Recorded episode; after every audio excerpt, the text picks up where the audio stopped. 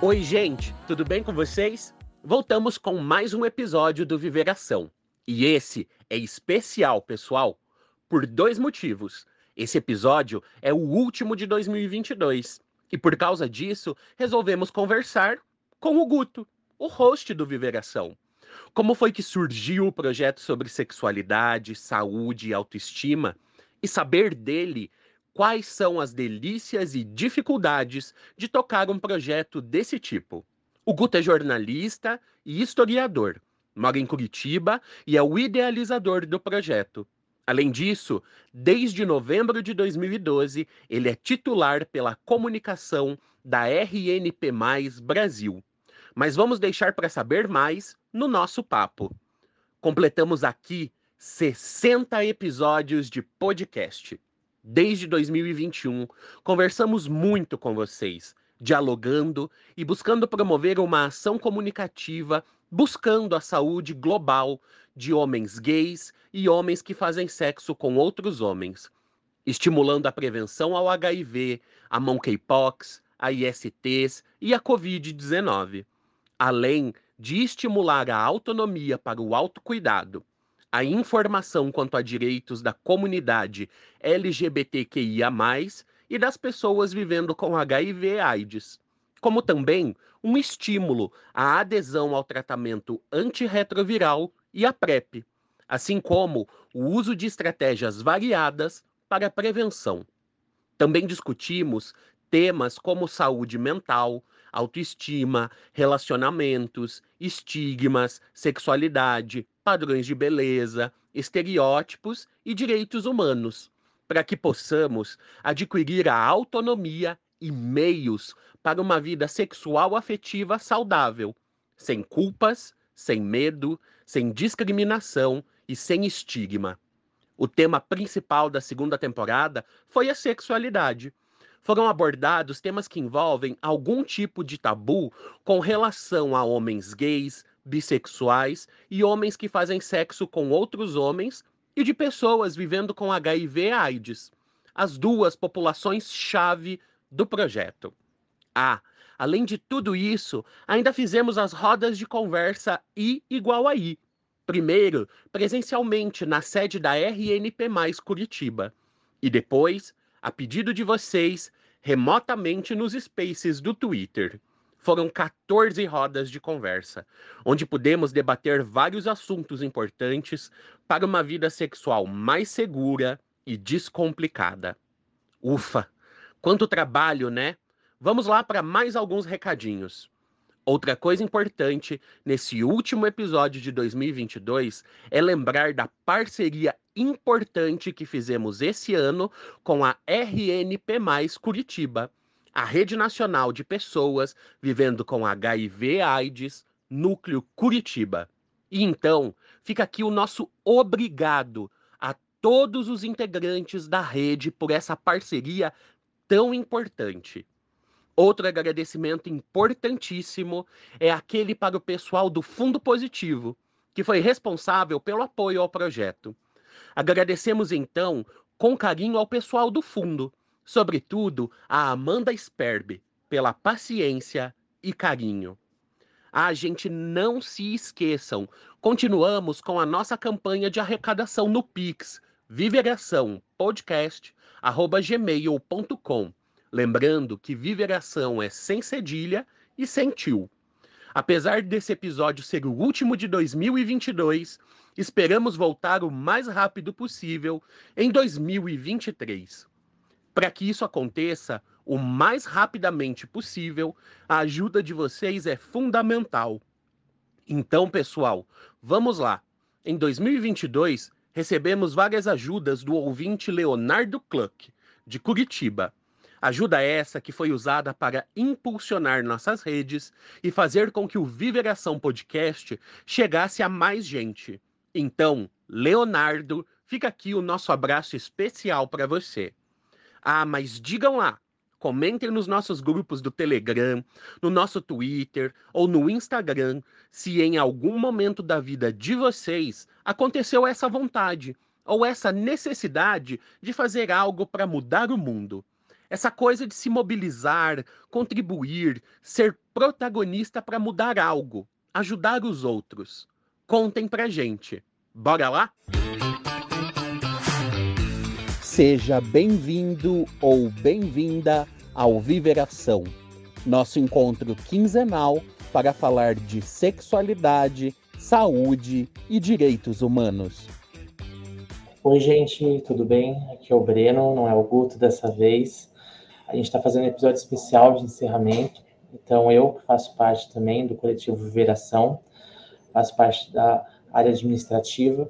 Estou excepcionalmente nesse momento participando agora como entrevistador, mudando um pouco aí, né? O formato está então habitual. E hoje, como convidado, a gente vai ter o Guto, o Augusto, que vocês bem conhecem, que vai responder algumas perguntas para a gente. Vocês conhecem bem a Viveração, né? Por escutarem, provavelmente mas acredito eu que devem ter algumas dúvidas em relação a como esse projeto nasceu, em relação a como ele também foi se desenvolvendo. Justamente pensando nisso, a gente criou esse episódio, que é um episódio também especial de encerramento, para que a gente pudesse falar um pouco mais a respeito do projeto. E para me ajudar a fazer as perguntas, eu convidei aqui o Igor, que é um grande colaborador do projeto, que o Guto vai poder apresentar até um pouco melhor para vocês, para poder fazer algumas perguntas para o Guto. Olá, então, gente. Oi, pessoal. Gente. Tudo bem? Tudo bom. Então, gente, é, hoje eu vou parar de fazer perguntas e vou responder um pouco perguntas. E vai ser bem legal. E eu agradeço ao Breno e, e também estou aqui com o Igor, né, que é um colaborador costumaz da, do projeto. Ele não participou aqui no podcast nenhuma vez ainda, essa é a primeira, mas ele já participou várias vezes das, da roda de conversa I igual a I lá no Twitter, né, no Space. Então, Isso aí. Igor, bem-vindo também. Obrigado, Guto. Obrigado, Breno. Então, gente, qual pergunta vocês vão fazer aí? Que eu fiquei nervoso. eu acho que a primeira coisa, talvez, que passa na nossa cabeça é que Viração é um podcast que já está aí existindo há dois anos e tem dado super certo, né?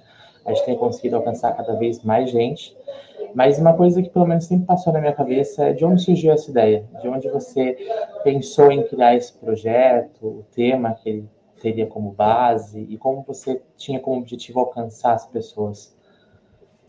Então, é, em 2019 eu trabalhava como é, como educador social numa ONG aqui de Curitiba, é, chamada RNP é, é, Núcleo Curitiba, e lá eu, eu era eu coordenava um grupo de pessoas, uma roda de conversa, né? Que é essa roda de conversa que a gente faz hoje no Twitter. E, e, a, e era uma roda específica para pessoas vivendo com HIV. E aí, é, quando começou a pandemia de Covid, em, é, em 2019, no final do ano, a gente teve que interromper a roda, né? Ela, funciona, ela acontecia uma vez a cada 15 dias, se eu não me engano. E, e assim, era bastante importante, porque a gente fazia um trabalho de, ah, de é, acompanhar pessoas que tinham problemas com a, com a adesão ao tratamento de retroviral.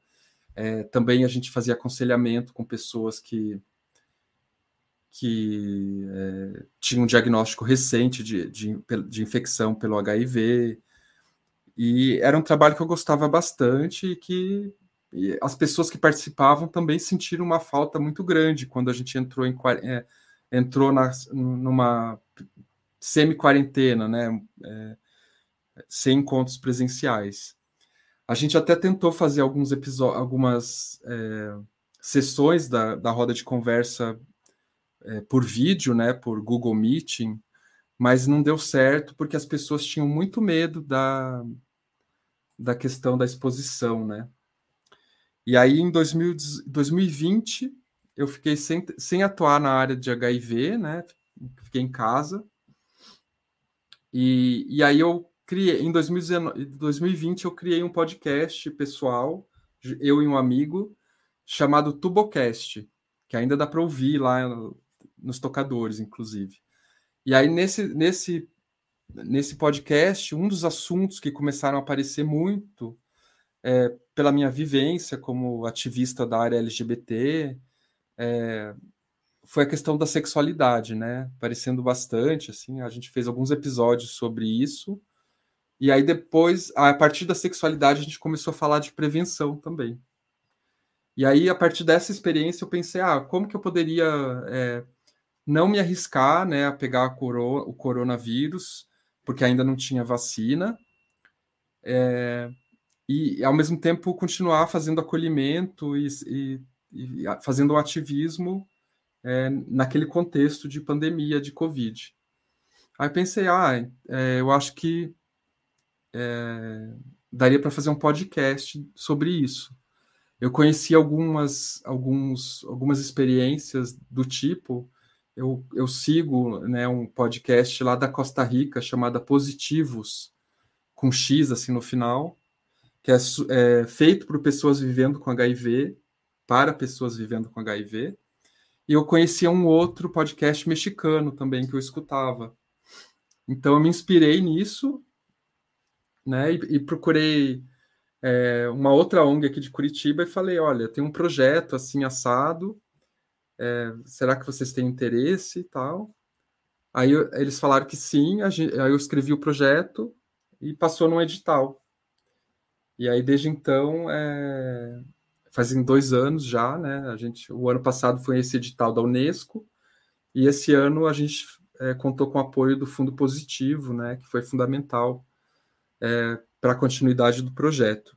E aí agora em 2022 a gente é, transferiu o projeto para a RNP, que é a Rede Nacional de Pessoas Vivendo com HIV, porque achamos que era mais coerente, né, manter um projeto sobre HIV né, feito por uma pessoa vivendo com HIV, e numa ONG que, que fosse específica sobre isso, né?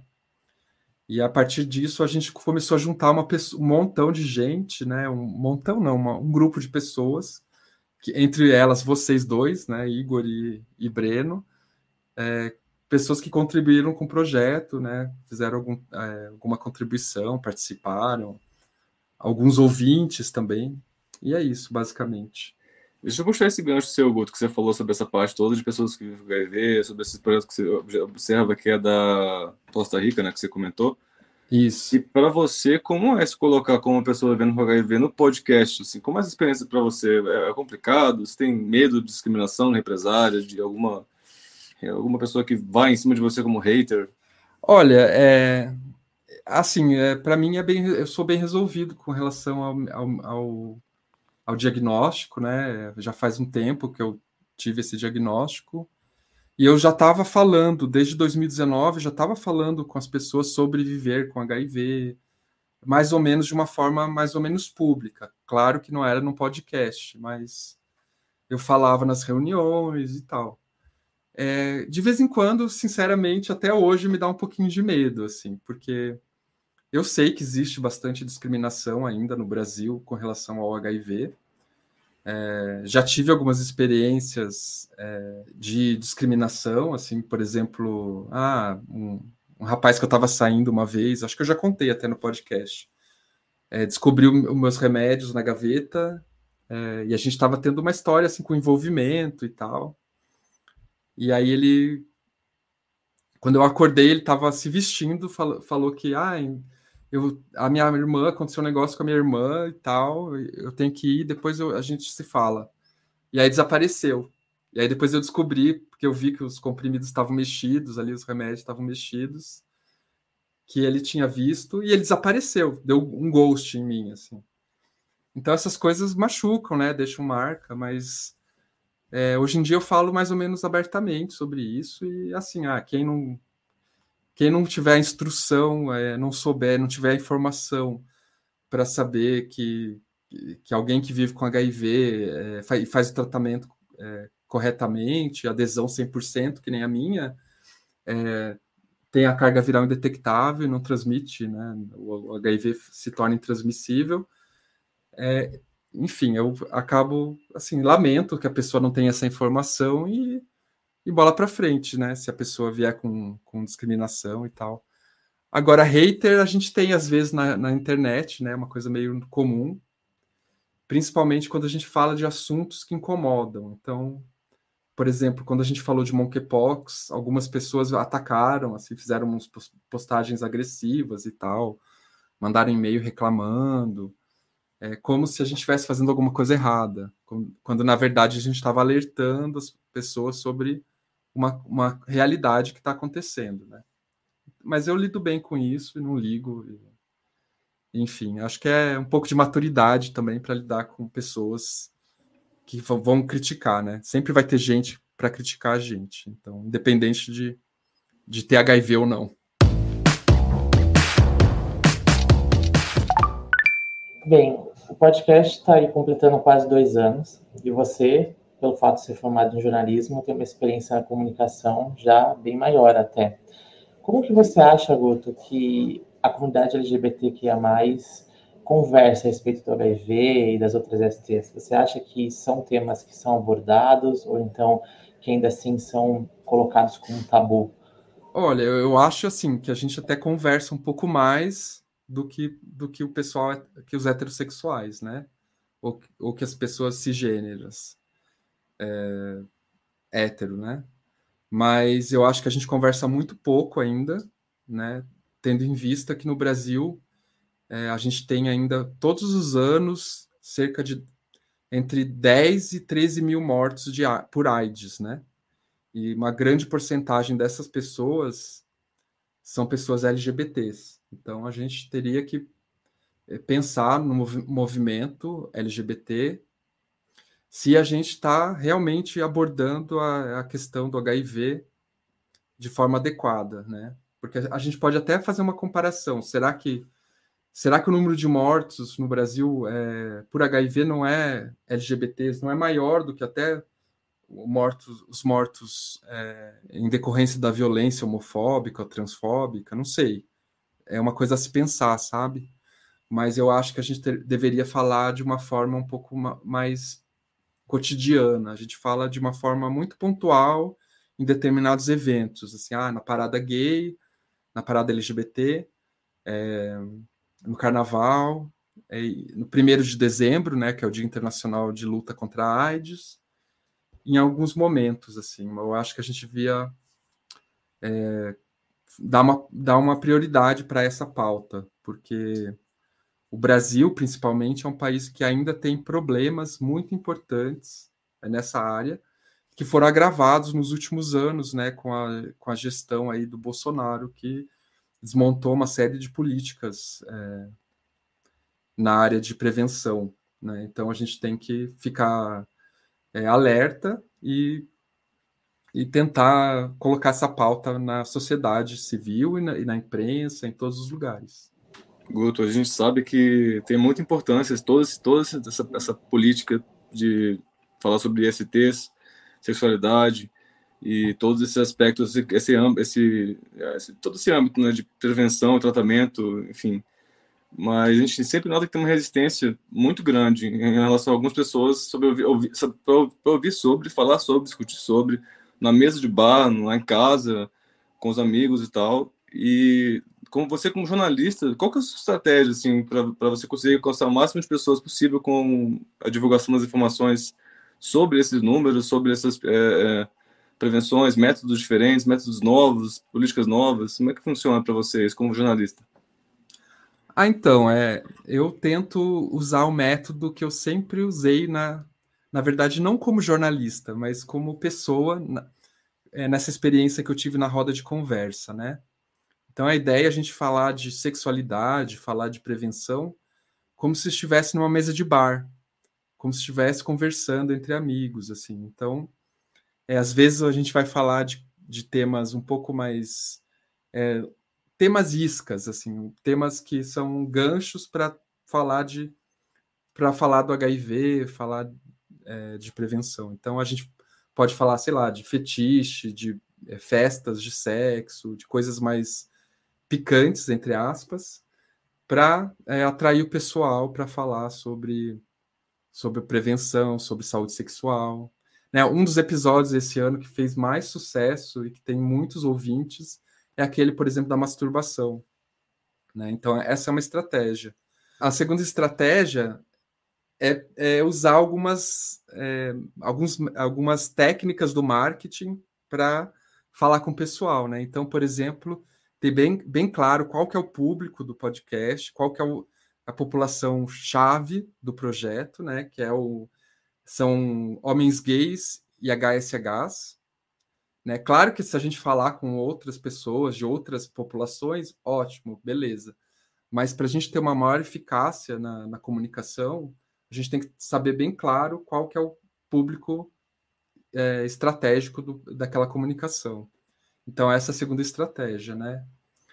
E a, e a terceira estratégia é me colocar como pessoa também, como cidadão e como pessoa que vive com HIV, como homem LGBT, como é homem gay também, né? Me colocar. Então a minha identidade serve um pouco como como, sei lá, é uma forma de identificação, né, do público com com o que a gente conversa no podcast e nas, nos outros espaços que vão surgindo a partir do podcast, né? Porque na verdade o projeto não é só o podcast. O podcast é um, é um, é um espaço onde a gente conversa um pouco mais profundamente, mas aí vai ter a roda de conversa, vão ter as redes sociais, né? Que a gente vai fazer um acolhimento entre pares é, nas, nas, nas redes. É, vai ter o Curioscat, que a gente vai responder perguntas. Então, essa é a estratégia, basicamente. Ah, legal. Obrigado, Guto. Eu queria saber, pessoal, aproveitando que vocês estão aqui, eu queria saber de vocês, por que, que vocês é, que que você, como foi para vocês participarem? É, isso não estava no roteiro, mas eu tive essa ideia agora. Como foi participar do projeto e que que você, por que que vocês decidiram participar, né, desse projeto? Eu não era assumido publicamente, né, da parte da mixologia não era não era um livro de página aberta para todo mundo ver antigamente. E quando começaram os spaces no Twitter em 2021, eu acho, eu comecei a entrar mais em novembro para dezembro e em janeiro rolou uma call que eu me perguntaram, um host perguntou para os oradores quem era quem tomava algum medicamento, quem era indetectável, quem ah, ele perguntou quem era detectável, perguntou assim quem era qual era o método de prevenção que cada um tinha e se era positivo, se era negativo, né, se era soro positivo ou não. Na minha vez eu falei que sim, eu falei que era indetectável, e ele repetiu a pergunta, não entendeu muito bem o que eu disse, daí eu expliquei, aí alguém me deu suporte na qual explicou a minha situação, nossa situação, enfim, dos nossos, nós, todos nós vivemos sobre HIV, que tomamos um medicamento, que espera-se que tomem medicamento, e desde então, assim, eu comecei a abrir alguns espaços no Twitter, sem, não conhecia o Guto ainda, não conhecia o Breno também, mas eu sempre focava em ajudar pessoas, assim, assim foi o meu, meu, sempre foi o meu, minha ideia, porque eu tinha vontade de me assumir desde que eu era mais novo no, no, no geral, assim, sabe? Para todo mundo ver. Não para me sentir, tipo, abraçado, mas para ter para tirar um peso, para mim era um peso, às vezes, ter que esconder isso, ter que lidar com os, com pessoas que ficavam fazendo picuinha por trás, isso é muito chato, na verdade, sabe? Então, para algumas situações também seria mais fácil me assumir. E eu não tenho problema nenhum com isso, na verdade. Eu não tomo minha medicação, só falo sobre isso abertamente também hoje em dia. Sempre falei, mas nunca internet, nunca em chamado de voz ao vivo, né? Então, é, então, quando eu conheci o Guto, ele depois de um tempo que a gente já participou de alguns espaços assim que eu, que eu abri, enfim, eu chamava ele para participar sempre, ele me comentou sobre o sobre a viveração, assim, de leve e tal, e, e eu fiquei empenhado, assim, empolgado, né? Eu queria participar de alguma forma, mas não sabia como. E aí, um belo dia, sugeri de fazer alguma divulgação diferente e tal. Eu pensei, cara, eu faço um monte de videozinho, videozinhos não vídeos, né? Enfim, de fato, para rede social onde meu rosto está sempre exposto, eu falo sobre as coisas e tal. E por que não? E eu comecei a gravar algumas coisas para viver, Viveração. E eu agradeço né, pela, pela, pela, oportunidade, porque eu acho assim, um movimento muito necessário, assim, muito pertinente também. Sabe? A gente tem que falar sobre esse, essa temática sempre que puder. E é legal demais fazer essa participação com vocês, tanto no podcast quanto na, nos spaces no Twitter, né? Porque é uma forma de. Eu me sinto mais útil assim do que não participando. Eu sinto muito útil ajudando também as pessoas no âmbito geral. Mas o HIV é uma coisa que me, me ajudaram muito no começo, quando, quando eu fui quando eu astrologia. Assim, eu tive três pessoas que estavam com relacionamentos consecutivos que os, os três eram soropositivos. Eu não buscava por isso, não, não especificava que eu queria namorar um soropositivo, mas o que, eu, o que eu aprendi de lá para cá, eu gosto de tentar ajudar com uma educação entre pares. Se passa para frente da forma mais próxima possível, de uma forma humanizada, né? Então, é legal para mim isso tudo, entendeu? É isso. É, acho. eu acho que é uma coisa assim, meio a gente se ajuda ajudando os outros, né? É eu, isso, pelo é menos, eu acho que é um pouco isso, assim, né? Sim. É, lida com algumas questões, assim, ajudando outras pessoas e tal. E você, Breno? Então, é, eu sempre gostei, né, de estudar as ESTs, mas do olhar, né, biológico, tanto que agora estou para me formar em biologia. E em 2019 eu já estava fazendo alguns projetos de pesquisa, mais na parte laboratorial, né, dentro desse ramo da ciência. E eu lembro que eu participei do congresso LGBT que teve, e eu lembro que é, houve uma discussão bem intensa dentro desse congresso pelo fato de que muita gente começou a questionar o fato de que tinha oficinas dentro desse congresso voltadas a falar sobre HIV, sobre prevenção. E para mim isso foi de certa forma um choque, porque é, até então estava muito assim fechado na parte laboratorial, estava numa outra ótica. Mas de repente está ali conversando com as pessoas e vendo assim uma compreensão errônea delas em relação à quantidade de casos que a gente ainda tem dentro da população LGBTQIA+, foi algo que me espantou, porque realmente, assim, a fala das pessoas era como se não fosse uma questão da nossa comunidade, como se não fosse uma questão que nos dissesse respeito também. E isso me marcou um pouco, porque eu vi a resistência, eu vi as pessoas baseadas em dados antigos, que, ok, a gente teve aí dois anos, basicamente, que se a gente fosse verificar, a gente teve mais casos novos na população heterossexual, mas não é a realidade de 2019, não é a realidade atual. E ainda assim as pessoas parece que se agarram a dados assim meio que antigos, que de alguma forma marcaram elas. Isso me marcou um pouco.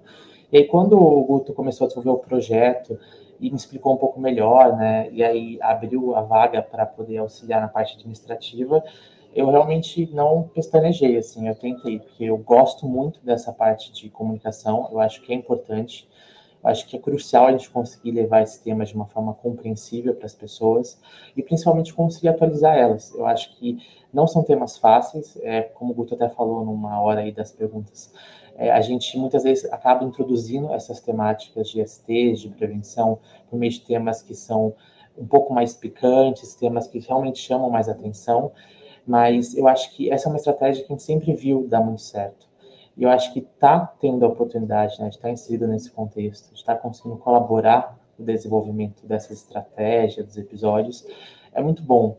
Eu me sinto, acho que, mais atualizado em relação a tudo, porque acho que muita coisa que a gente faz no laboratório, a gente muitas vezes não tem a compreensão do que está, de fato, impactando a sociedade, ou então de quais são as necessidades da população.